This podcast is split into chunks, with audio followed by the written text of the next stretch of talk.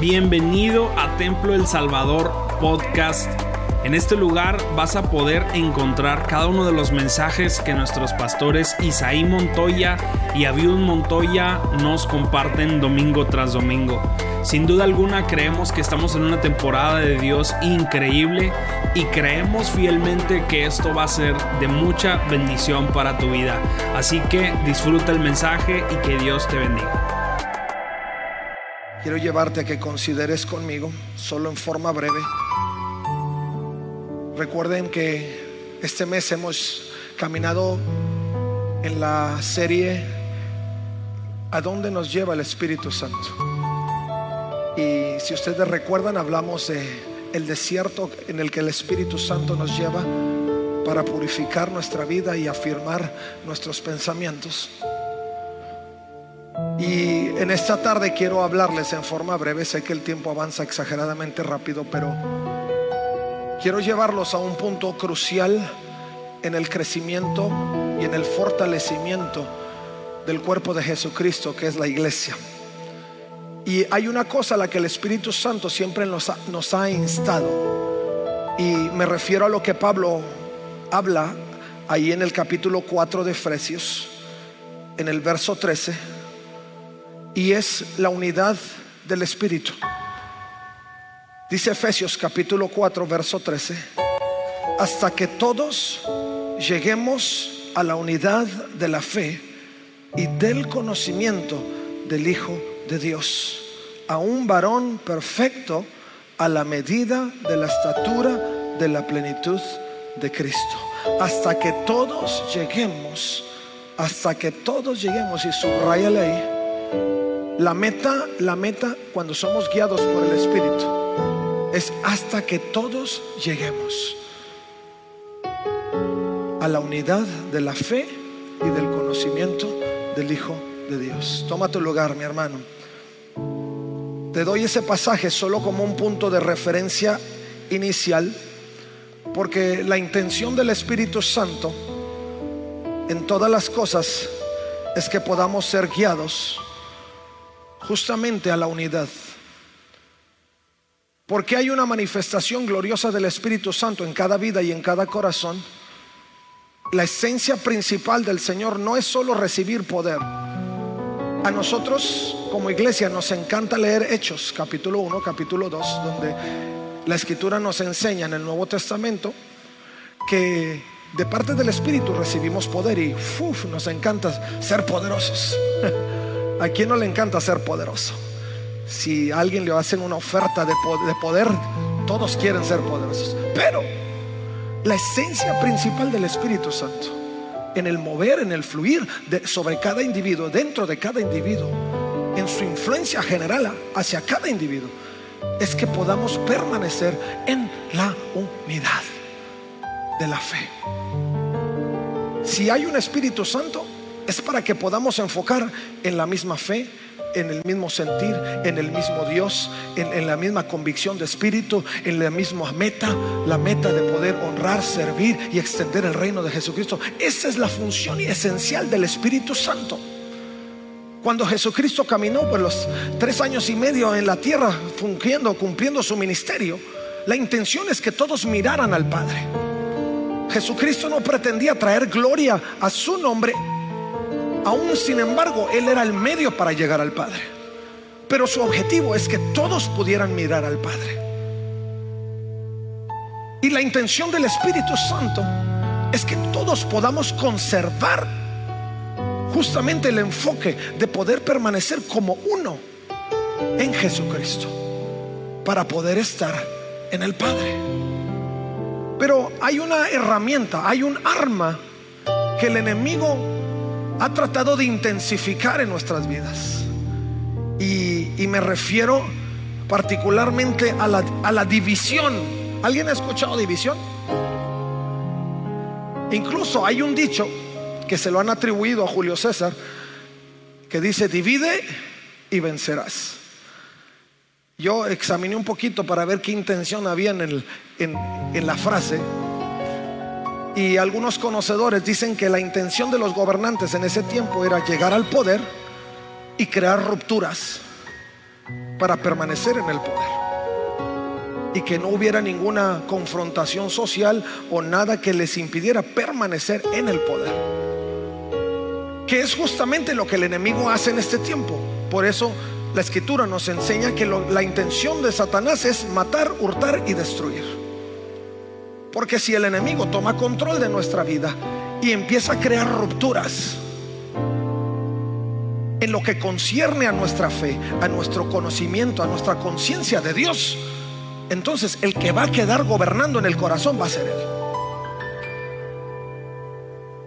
Por eso la intención esencial del Espíritu Santo, cuando Pablo habla a la iglesia de Éfeso, es que pudieran tomar conciencia que la intención es permanecer como uno en el Espíritu de Dios, una misma fe, un mismo sentir moviéndonos hacia la estatura del varón perfecto. Porque esa es la, intención esencial. Y yo a este sermón particularmente le he denominado el antídoto para la división. El antídoto para la división. Lo que vemos en el exterior no solo queda en el exterior. El objetivo esencial y principal del enemigo es la iglesia. Los que están afuera y no conocen a Jesucristo, esos no son, no son el target, no son el objetivo porque esos ya están allá. Pero lo que el enemigo quiere es destruir a la iglesia. Y el Espíritu nos lleva a poder permanecer fuertes, firmes en la naturaleza de Dios. Para evitar toda división y todo aquello que no permita a la iglesia cumplir su objetivo. Y definitivamente que nosotros queremos ser esa iglesia del Señor que pueda edificar a otros, que no haya tales divisiones que nos distancien. Y muchas cosas se levantan para poder crear esa atmósfera, aún dentro de los mismos parámetros de la iglesia. Es triste, tenemos que admitirlo, pero si queremos crecer, necesitamos vivir conscientes de lo que a lo que estamos sujetos si no vivimos en la unidad del espíritu. Y no solamente destruye la intención de la iglesia de poder llevar el mensaje hasta los últimos confines de la tierra, pero termina destruyéndonos a nosotros por completo. Y yo creo que ninguno de nosotros estamos pensando en, qué momento vamos a ser destruidos. Al contrario, los que venimos destrozados del mundo, lo que queremos es que algo recoja nuestras piezas y nos ponga, vuelva a ser uno. Porque hemos sufrido, hemos visto los embates de vivir divididos de vivir, corrompidos, de vivir rotos dentro, emocional, espiritual y inclusive físicamente. Y eso mismo el enemigo quiere hacer con la iglesia. Hoy levanto esta voz de alerta, mi hermano, para que vivamos conscientes de ello y oremos, porque nuestras armas no son carnales, dice la escritura, dice el mismo apóstol Pablo, pero nuestras armas son poderosas en Jesucristo, en Jesucristo para toda, destrucción, para destrucción de lo que el enemigo ha tratado de poner frente a nosotros. Y no daremos pie a la división. Y el Espíritu nos lleva a ese punto. Hay un pasaje, primera de Corintios, habla el, apóstol Pablo. Y se presenta una situación difícil. Yo les dije eh, el martes, algunos de ustedes estuvieron aquí en nuestro servicio unido del martes. Y les dije que la iglesia de Corinto tenía algunas situaciones ahí y no les revelé entonces qué eran las situaciones. Hoy se las voy a decir. ¿Cuáles eran esas situaciones que ellos estaban viviendo y que estaban causando problemas en el corazón de la iglesia? Incluso aún algunos conocedores han llevado, han, han denominado justamente esta, esta carta de Pablo, la primera carta a los Corintios, como, una, como la carta de problemas. ¿Por qué? Por todas las cosas que se estaban generando. Y los problemas que el apóstol Pablo estaba observando dentro de la iglesia, primero, en, en el primer renglón era la división. Por cuestiones doctrinales, por cuestiones tradicionales, por cuestiones personales, por cuestiones de la que fuera. Pero la iglesia estaba viviendo en un punto de división. Y eso impedía que la iglesia prosperara. El apóstol Pablo tenía cierta, eh, un, sentimiento encontrado porque la iglesia de Corinto era relativamente joven y no avanzaba, no avanzaba, no avanzaba. se quedaba siempre en el mismo punto. Y, y eso como que un poquito frustraba a Pablo. Por eso Pablo, si tú lees las cartas paulinas, que yo espero que estés llevando el desafío del Nuevo Testamento, las cartas paulinas están, son de aventura. A mí me encanta la aventura, me encanta Pablo. Eh, y hablaba justamente de toda la intención del Espíritu y el que vivas en el Espíritu y el que tomes las armas del Espíritu en, Efesios, en, en, Corintios, en, en, Romanos, que seas fortalecido en la fe, que a través del Espíritu llega a tu vida, etc. Porque entendía que los puntos esenciales que detenían el crecimiento de la iglesia se encontraba justamente ahí. Por eso Pablo haciendo un, un, recuento y un resumen de esta carta, nos encontramos que el punto número uno era la división estaban dividiendo, no se ponían de acuerdo o no se querían poner de acuerdo o cada quien quería interpretar como que fuera y luego se levantaban diferentes líderes dentro de la comunidad de la iglesia y uno pensaba que uno era más que el otro y tenía más que el otro y eso empezaba a causar una división. El segundo aspecto era la disciplina. Cada quien interpretaba y hacía como quería. Hay un principio de orden. El Señor no es un no es un Señor donde deja que el mundo entero interprete como quiera. Por eso hay un espíritu, para que nos dé discernimiento sobre la palabra. Por eso buscamos la influencia del Espíritu en nosotros, para que haya discernimiento en los pasos a seguir dentro de lo que va a edificar nuestra vida. De lo contrario, empezamos a crear nuestra propia disciplina. Se encontraba un tercer aspecto que era lo que concernía al matrimonio y el divorcio. Eso fue hace dos mil años y más atrás. Y hoy sigue pasando lo mismo. ¿Qué está destruyendo la sociedad en la que vivimos? Justamente los divorcios dentro de la sociedad que cada día aumentan más y más. De cada diez matrimonios, dicen algunos expertos, siete terminan en divorcio. Dentro de los primeros cinco años. Porque eso se convierte en una destrucción esencial en el corazón, no solo de la sociedad, pero aún del pueblo de Dios. El aspecto, el siguiente aspecto tenía que ver con el análisis doctrinal. Y muchos hablando de sana doctrina, pero lejos de la comunión con Dios.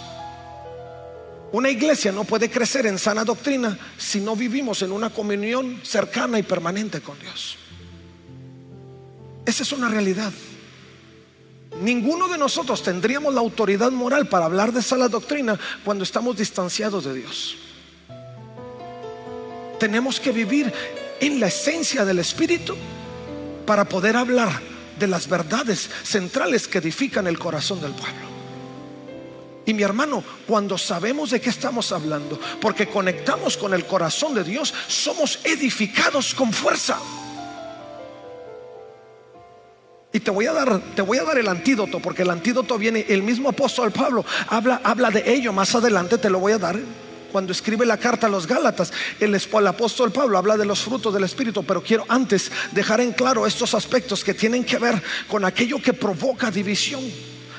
Pablo hablando a Corinto en el capítulo 1, dice, amados hermanos, les ruego por la autoridad de nuestro Señor Jesucristo que vivan en armonía los unos con los otros, que no haya divisiones en la iglesia. Por el contrario, sean todos de un mismo parecer, unidos en pensamiento y propósito.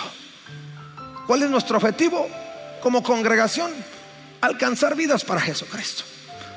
¿Cuál es nuestro propósito como congregación? Vivir en comunión con el Padre a través de de nuestra experiencia en Jesucristo y de la influencia del Espíritu Santo en nuestras vidas. ¿Cuál es nuestro objetivo como congregación? Que nadie se pierda, sino que como el corazón de Dios lo, lo revela, todos procedan al arrepentimiento.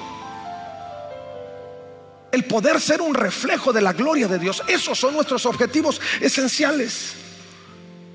Y el apóstol decía que no haya división en la iglesia, todos en un mismo parecer, un mismo propósito. Pues algunos de la casa de Chloe me contaron de las peleas entre ustedes, mis amados hermanos. Algunos de ustedes dicen, yo soy seguidor de Pablo. Otros dicen, yo sigo a Apolos y yo sigo a Pedro. O yo sigo únicamente a Cristo. ¿Acaso Cristo está dividido en fracciones? fui yo, Pablo, crucificado por ustedes. ¿Fue alguno de ustedes bautizados en el nombre de Pablo? Dice, por supuesto que no. Siga conmigo, no se me pierda. Porque esto es la esencia, mi hermano, de poder crecer de poder avanzar, de poder ser fuertes, de que nada nos, porque en un, en un argumento podemos perder la fuerza que tenemos como cuerpo de Jesucristo. Con uno podemos ganar, pero con cientos podemos transformar. Más adelante el apóstol Pablo sigue hablando en esa misma carta, pero en el capítulo 3 y dice, amados hermanos, cuando estuve con ustedes no pude hablarles como lo haría con personas espirituales. Tuve que hablarles como si pertenecieran a este mundo o como si fueran niños en Cristo. Tuve que alimentarlos con leche, no con alimento sólido, porque no estaban preparados para algo más sustancioso y aún no están preparados, porque todavía están lejos, están bajo el control de su naturaleza pecaminosa, tienen celos y otros y de, otros y se pelean entre sí. ¿Acaso eso no demuestra que los controla su naturaleza pecaminosa? No los estoy regañando, ¿eh? Es un llamado a la conciencia. Porque si usted quiere tener un parámetro de qué en condiciones está en su vida como creyente en el crecimiento, estos aspectos tienen que ser justamente delineados y puestos de frente para que usted sepa dónde está parado. Estoy creciendo como cuerpo de Jesucristo o estoy suspendido en el aire, juzgando, criticando, pensando que lo que yo puedo tener es más grande que lo que en comunidad como iglesia de Jesucristo podemos tener y hacer para avanzar y poder ver la gloria de Dios. Y el apóstol sigue hablando. Dice, ¿acaso no demuestra que los controla su naturaleza pecaminosa no viven como la gente del mundo? Cuando uno de ustedes dice, yo soy seguidor de Pablo, y el otro dice, yo soy, yo sigo a Apolos, ¿no actúan igual que la gente del mundo? Y sigue diciendo, después de todo, ¿quién es Apolos? ¿Quién es Pablo? Nosotros solo somos siervos de Dios mediante los cuales ustedes creyeron la buena noticia. Cada uno de nosotros hizo el trabajo que el Señor nos encargó. Y todavía no acabo, porque Pablo sigue. Más adelante, mismo, capítulo, verso 16, Pablo dice, no se dan cuenta de que todos ustedes juntos son el templo de Dios Uh. todos nosotros juntos somos el templo de Dios.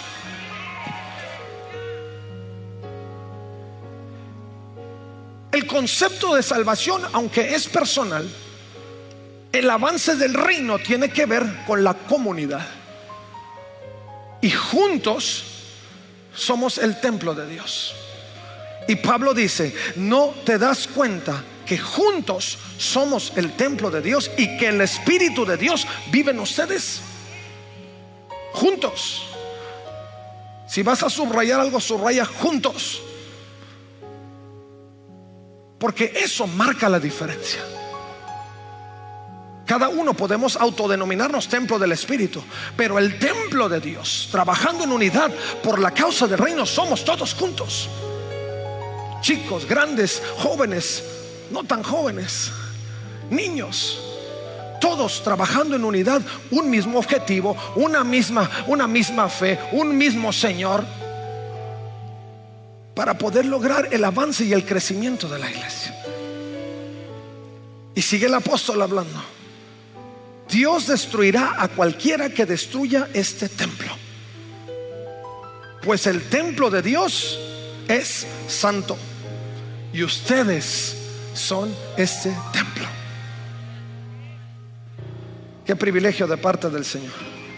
Así es que si alguna vez usted se quiere dividir o quiere pensar que solita alarma, no quiere perder la característica de ser el templo de Dios. Ni quiere evitar que el Espíritu more sobre su vida porque está marcando una línea, no de diferencia solo con su hermano o su hermana, sino aún con el Espíritu Santo mismo. Y lo que el Espíritu Santo quiere es llevarlo a la unidad de la fe. Tengamos cuidado. El diablo es astuto. Las contiendas empiezan de nada. Las divisiones empiezan con una malinterpretación de comentarios. Y si le damos pie al enemigo, nos destruimos. Por eso tan importante buscar el Espíritu Santo. Por eso tan importante leer la, la, escritura, que es la revelación de Dios a nuestra vida. Porque en ello vamos a ser fortalecidos. Y dice Pablo, así que no se jacten de seguir a un líder humano en particular, pues a ustedes les pertenece todo, ya sea Pablo o Apolos o Pedro o el mundo o la vida y la muerte o el presente y el futuro, todo les pertenece a ustedes y ustedes pertenecen a Cristo y Cristo pertenece a Dios. Dele un aplauso a Jesucristo.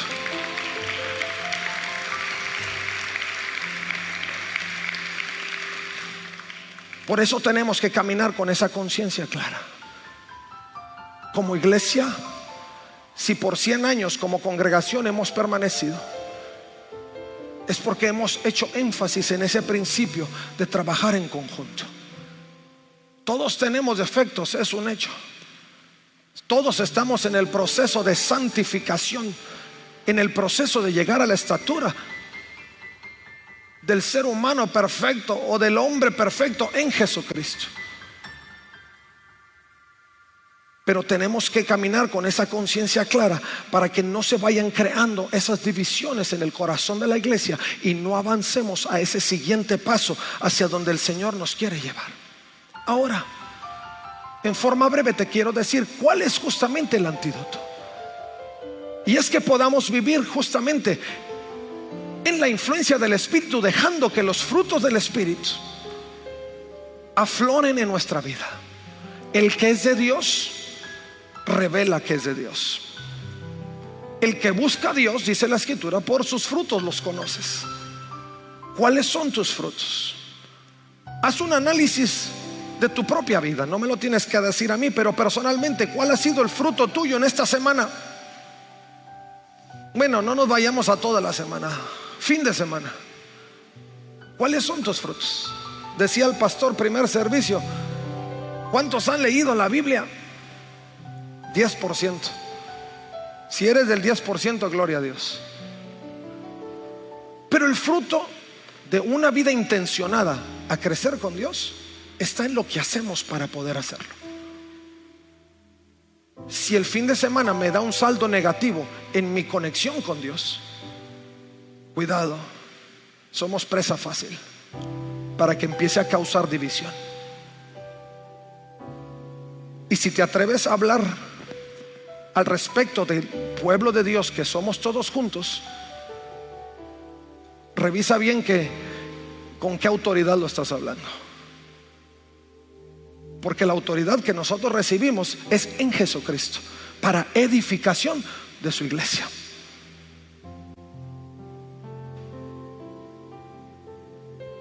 Y si vivimos en esa realidad, hermanos, no quiero ni imaginar la revolución que se va a causar en toda esta comunidad y fuera de esta comunidad y en todo el mundo en general, porque la unidad en Jesucristo es para transformación.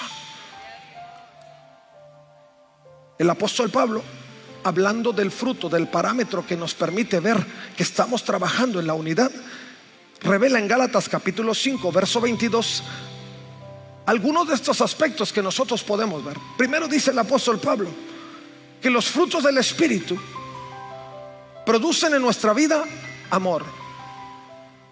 Si tú eres una de las personas que ama sin medida y a pesar de lo que te hagan, entonces estás viviendo en la esencia misma del Espíritu. Si no, es una oportunidad para ver y decir, Señor, dame más amor. Ayúdame a crecer en tu amor y no en mi amor. ¿Usted cree que Jesús, estando en la cruz crucificado, en algún punto de su humanidad no dijo, ay Señor, consúmelos? Bueno, no lo dijo porque si no, si los hubiera consumido. pero en su humanidad fue confrontado. Pero ¿qué prevaleció en él? El propósito del Padre a través de su Espíritu. Y lejos de consumirlos, condenarlos o maldecirlos, el Señor dijo, perdónalos, porque no saben lo que hacen. Es bien fácil, ¿verdad? Perdonar. Cuando mi esposa y yo entramos en la conversación de situaciones que nos suceden y, y decimos, ay, es que esta persona sí me hizo así, me pasa. Y le dije, mira, mientras no te crucifiquen como Jesucristo, vamos bien. Porque si Jesucristo, que fue santo, que levantó a los muertos, que sanó a los enfermos, que padeció por nosotros, no se autojustificó, pues menos nosotros. Si Él, estando en la cruz, crucificado, sintiendo el dolor y el peso de la humanidad sobre su vida, dijo, perdónalos porque no saben lo que es. ¿Quién soy yo para no hacerlo? Y creo que ninguno de nosotros hemos llegado ni siquiera al pie de la cruz. Podemos perdonar y amar y dejar que el fruto del Espíritu prevalezca. El segundo aspecto es antídoto, hermano. Esto es antídoto. Tome nota de ello. Galatas 5. El segundo aspecto es que hay alegría, hay gozo a pesar de las circunstancias. ¿Cómo puedes estar tan gozoso? El gozo no es el que, el que se refleja solo con una sonrisa hacia el exterior. El gozo es el que te permite permanecer en paz, tranquilo, en medio de las circunstancias adversas. Oye, que la vida está girando duro, nos está pegando. Dios está en control. Y hay paz. Y paz es el siguiente fruto del Espíritu donde tú puedes estar tranquilo. Yo no puedo hacer más de lo que humanamente puedo hacer, pero Dios sí. Yo tengo límites naturales, pero Dios es infinito, extraordinario, sobrenatural y nada lo limita. Dice el apóstol Pablo, la paciencia ¿Cuántos esperamos tranquilamente? ya, Señor, ya, ya. Porque todo es, todo es por microondas. Ya queremos, Señor. Hazlo, hazlo. Ya no quiero sufrir. Hazlo. Provéeme, Señor. Dame mi 4x4 doble cabina. Amén. Los misioneros no dijeron amén. Queremos que el Señor trabaje ya. Señor, resuélveme el asunto de la familia, pero ya. Y no ejercitamos o no vemos el, fruto del Espíritu obrando. El tercer, el siguiente aspecto es la, la gentileza. No podemos ser manipulados por las circunstancias externas. Cuando vivimos bajo la influencia del Espíritu, no podemos, no hay forma en que las situaciones externas vengan a manipular nuestra vida. Porque cuando vivimos fuera de la influencia del Espíritu, entonces justificamos el hecho de no accionar, pero reaccionar ante las circunstancias. Me enojé, pero con justa razón. ¿Quién dijo que es justa razón? Si el Señor dice que el fruto del Espíritu, el antídoto para evitar una división innecesaria, es que puedas estar paciente. El salmista decía, pacientemente escuché, esperé a Jehová y él me oyó.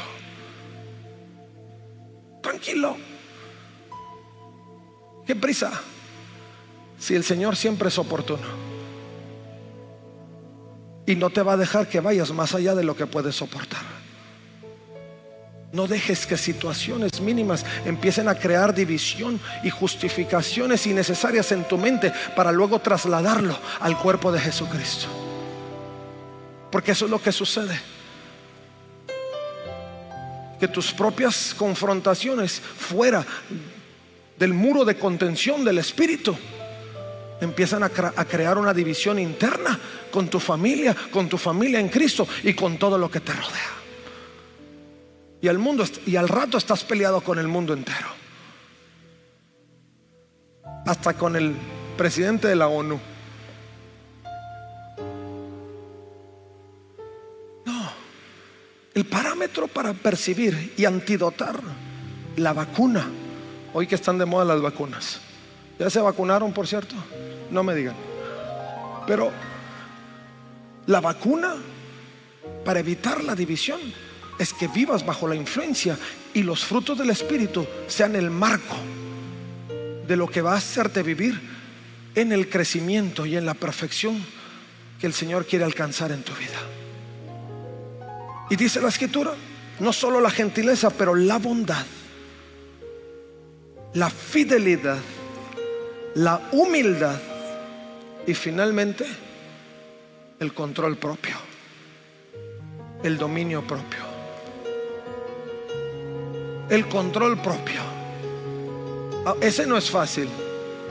Hoy el control propio, lo, no tenerlo, lo justificamos diciendo, así soy.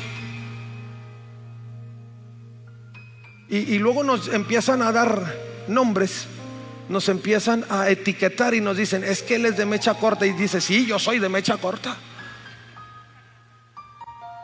Y solo nos ponemos la etiqueta. Soy de mecha. ¿Tienes el carácter fuerte? Sí, lo tengo bien fuerte. Y no me muevas porque se me hace más fuerte. Y me pongo la etiqueta. Que por cierto, ese carácter fuerte donde pierdes los sentidos eh, eh, no es el carácter fuerte, es el carácter más débil, porque no lo puedes controlar.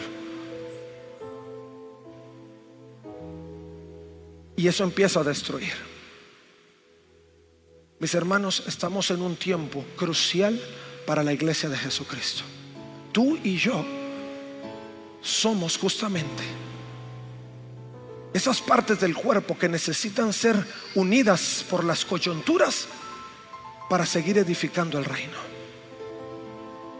Necesitamos ser esas partes del cuerpo que, como Pablo mismo lo refiere, bien unidas por las coyunturas para que juntos podamos defender la causa del reino. Y la causa del reino es justamente los mismos principios de los frutos del Espíritu, amor, paz, paciencia, templanza, benignidad, bondad, mansedumbre. Esas son las causas del reino. Las causas del reino son amor a pesar de las circunstancias. Las causas del reino son mantener la unidad a pesar de los malos entendidos. Las causas del reino son soportar los momentos adversos hasta que los mejores momentos lleguen y podamos seguir ser- siendo edificados para la gloria de Jesucristo. No soltarnos ante la provocación del mundo, sino sostenernos firmes frente a la provocación del mundo para que el mundo sepa que uno mayor está reinando sobre nuestra vida. A su nombre. No, apláudale bien, porque de eso se trata el reino del Señor. A lo mejor como iglesia de Jesucristo no nos gusta escucharlo porque tenemos que pelear para alcanzarlo. Porque nuestra lucha no es contra sangre y carne, sino contra potestades que nos provocan todos los días. Y nada más de pensarlo, ay Señor, ya estoy cansado. Pero no, si usted va a luchar con alguien, no luche con su hermano. Luche con el que está provocando el asunto. No enfoque mal sus fuerzas. Enfoque de la mejor forma sus fuerzas.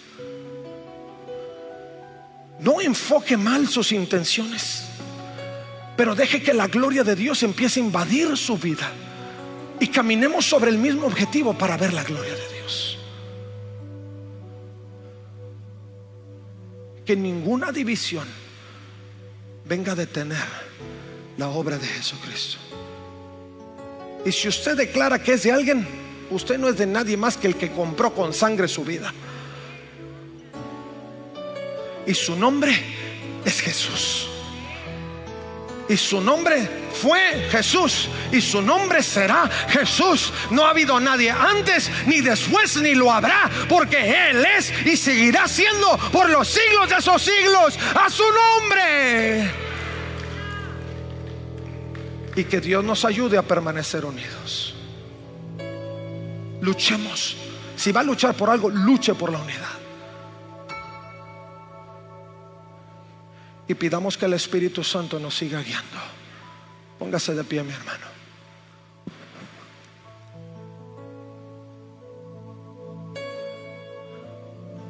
Que Dios nos ayude para seguir siendo esa iglesia. Seguir siendo esa iglesia. No mire al lado, mire acá, hacia adentro. ¿Dónde estoy, Señor? ¿Dónde estoy? No mire quién provoca, mire quién reacciona. Un buen maestro mío, teólogo, me decía, el problema más grande conmigo no es quien me provoca en las circunstancias donde yo reacciono. Pero decía, lo que más me asusta es la forma en que yo reacciono frente a las circunstancias. Cuando no vivo bajo los parámetros del Espíritu Santo. Mi hermano, si usted está en una circunstancia semejante, este es el tiempo para venir a los pies de Jesús. Sea sincero con Dios. Sea sincero con Dios. El Espíritu Santo nos está llevando aquí. Porque si usted como yo queremos experimentar el más grande de los avivamientos, el más grande, dije el más grande de los avivamientos. No, no, no me ha escuchado. Si usted como yo queremos experimentar el más grande de los avivamientos, aleluya. Y no digo solamente brincar y, y hablar en lenguas sino enfermos sanando. Personas no salvas siendo constreñidas por el Espíritu Santo y siendo salvas. Endemoniados siendo liberados. Y la iglesia avanzando hacia los últimos confines de la tierra. Eso es avivamiento. Y permaneciendo en el Señor todos los días en medio de las circunstancias. Eso es avivamiento. Y si nosotros queremos verlo, tenemos que permanecer luchando en contra de aquello que quiere dividir a la iglesia y no nos vamos a dejar. Usted es como yo, así de, de entra, porque no lo vamos a dejar. Seguramente que usted está viviendo cosas que lo han querido hacer arrojar la toalla y decir, ay Señor, que hagan lo que quieran, que hagan lo que quieran. A mí que, aunque yo me vaya al cielo, no. Eso no es iglesia. Dice, ya me harté.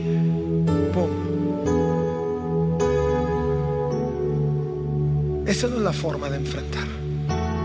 Es el tiempo para recoger todo.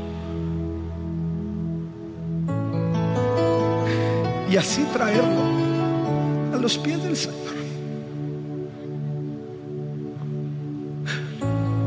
Y decirle, ya no puedo. Ya no puedo, Señor. Quiero ser uno. Quiero ser uno. No quiero que mi corazón se divida o se parte. Quiero ser uno. Quiero vivir en la unidad de la fe y cumplir tu voluntad. Mi hermano, ya no cargues,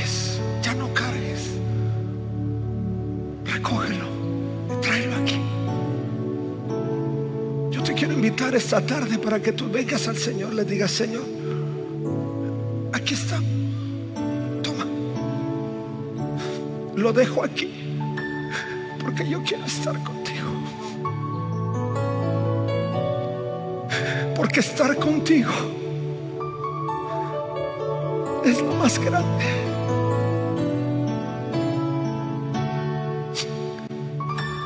Quizás sea familiar, quizás entre compañeros, quizás sea aquí en la misma iglesia, no sé, solo Dios lo sabe. Quizás sea con Dios, porque a lo mejor estamos peleados con Dios, porque sentimos que ha sido injusto.